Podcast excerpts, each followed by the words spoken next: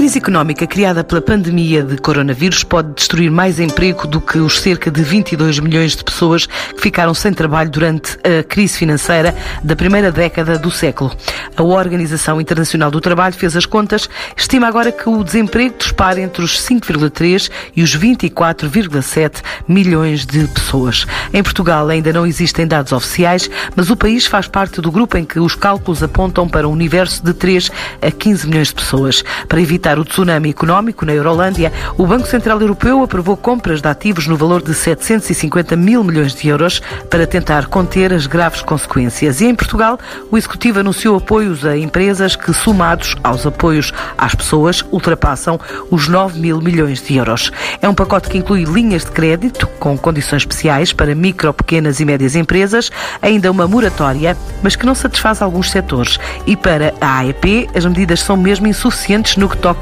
ao setor empresarial, adianta Luís Miguel Ribeiro, presidente da AEP. A AEP considera que as medidas de apoio à economia e ao emprego anunciadas pelo governo português no âmbito da situação eh, epidemiológica provocada pelo coronavírus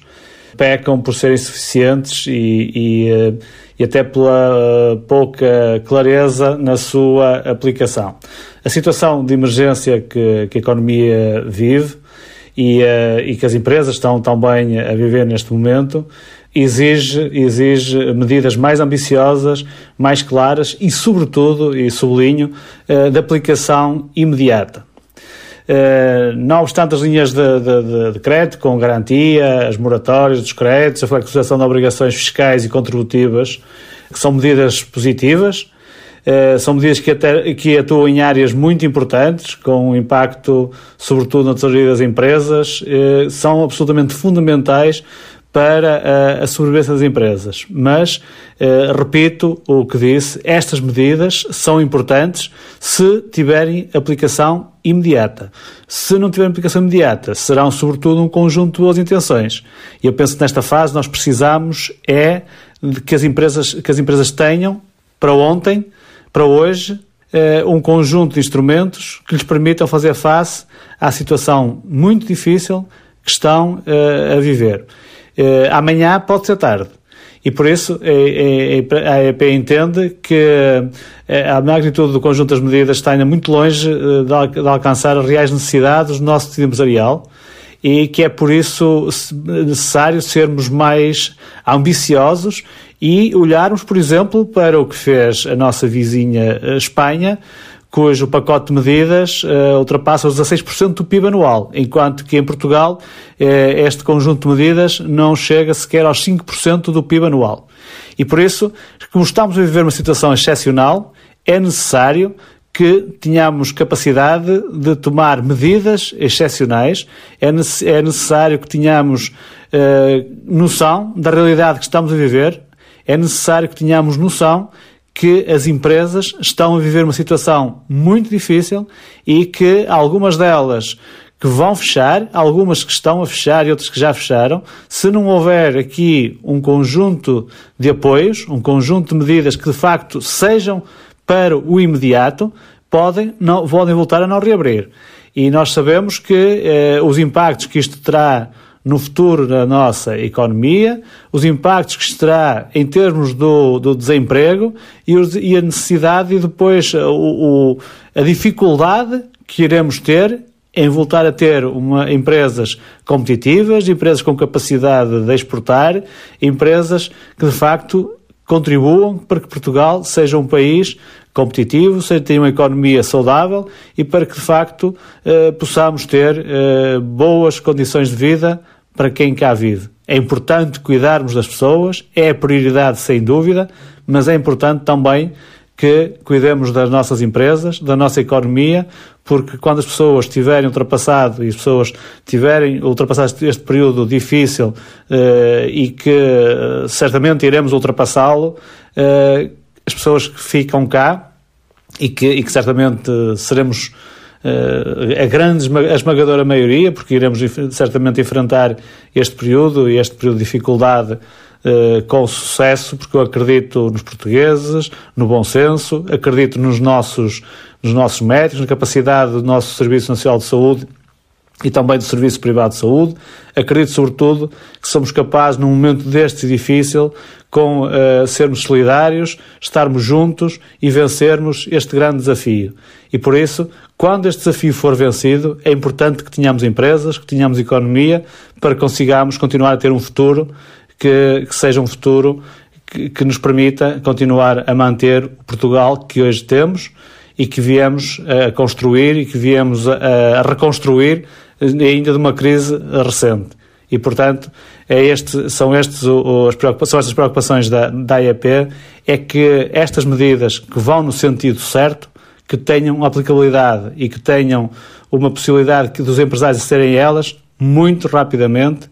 para hoje ou para ontem ou para hoje, porque amanhã pode ser tarde. Um plano específico de apoio é exigido ao Governo por quem trabalha no comércio do setor automóvel, pelo peso que tem na economia nacional e até há propostas adiantadas por Alexandre Ferreira, o Presidente da direção da ANECRA, a Associação Nacional de Empresas do Comércio e da Reparação Automóvel. A importância do setor automóvel na economia representando 21% das receitas fiscais do Estado,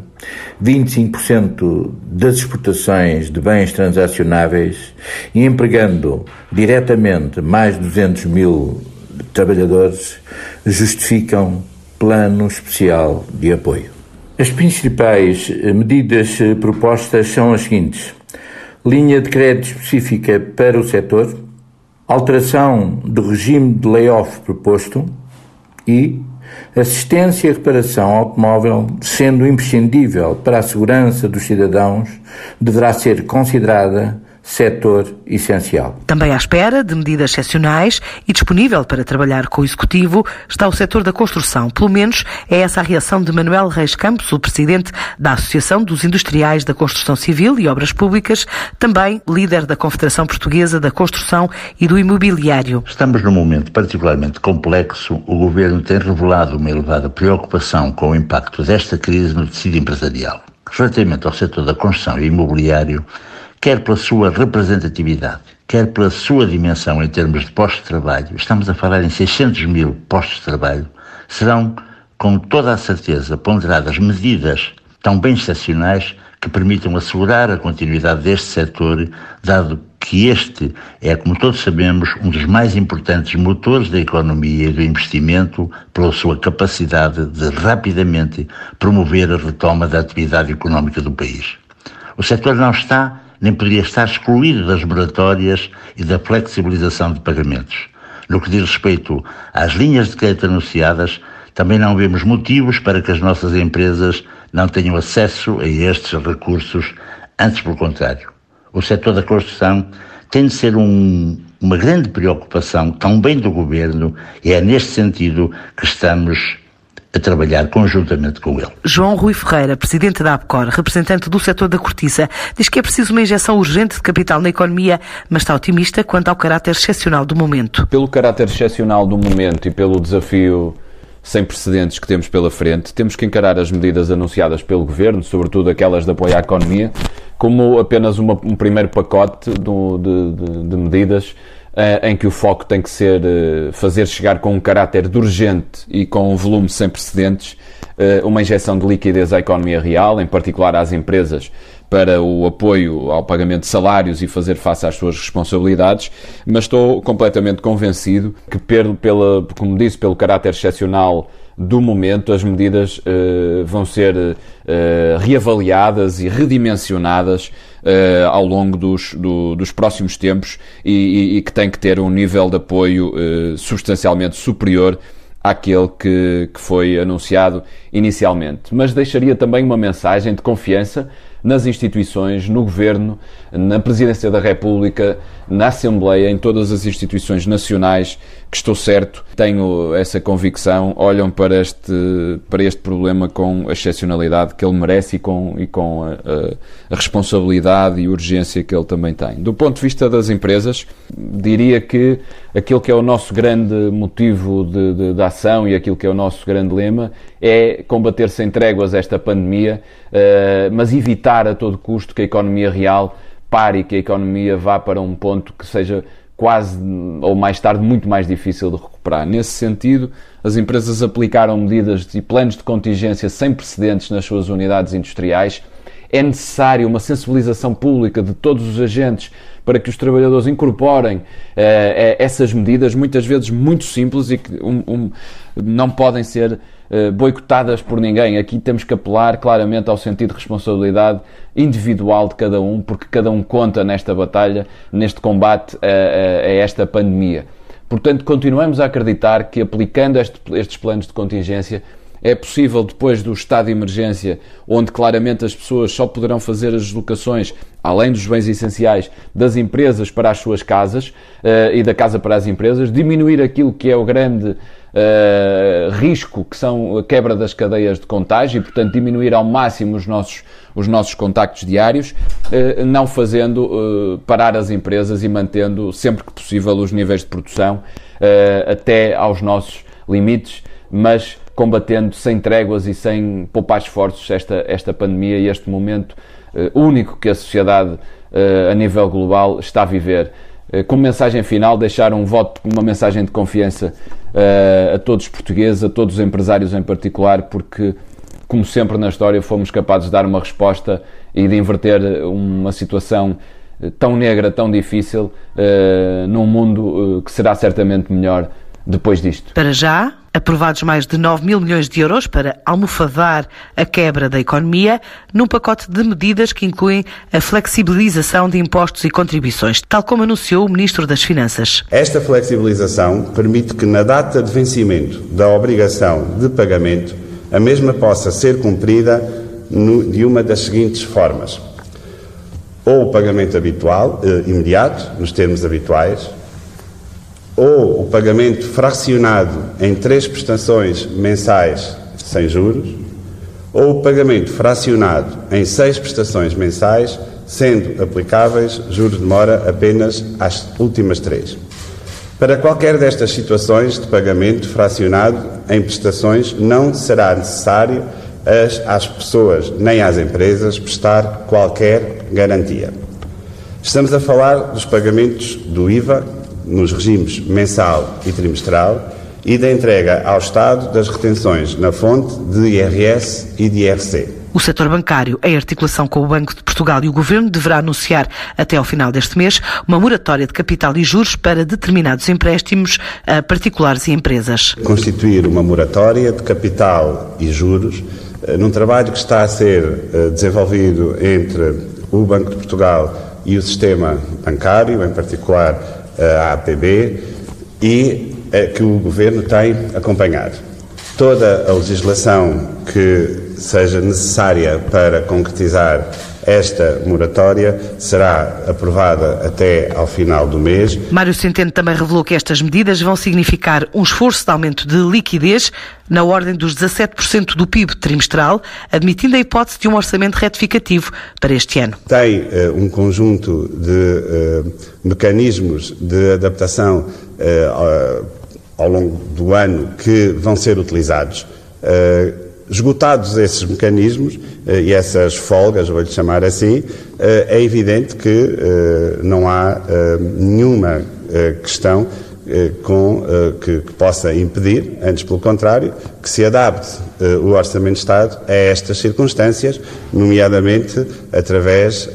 da aprovação, da apresentação para aprovação à Assembleia da República de um orçamento retificativo. Por enquanto avançam as novas linhas de crédito para empresas, garantidas pelo Estado e disponibilizadas pelo sistema bancário para os setores mais atingidos, de acordo com o Ministro da Economia e da Transição Digital, Pedro Cisa Vieira. Para o setor da restauração e similares, uma linha de crédito no montante de 600 milhões de euros.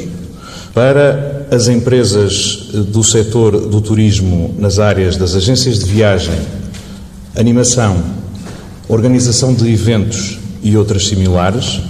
uma linha de crédito no montante de 200 milhões de euros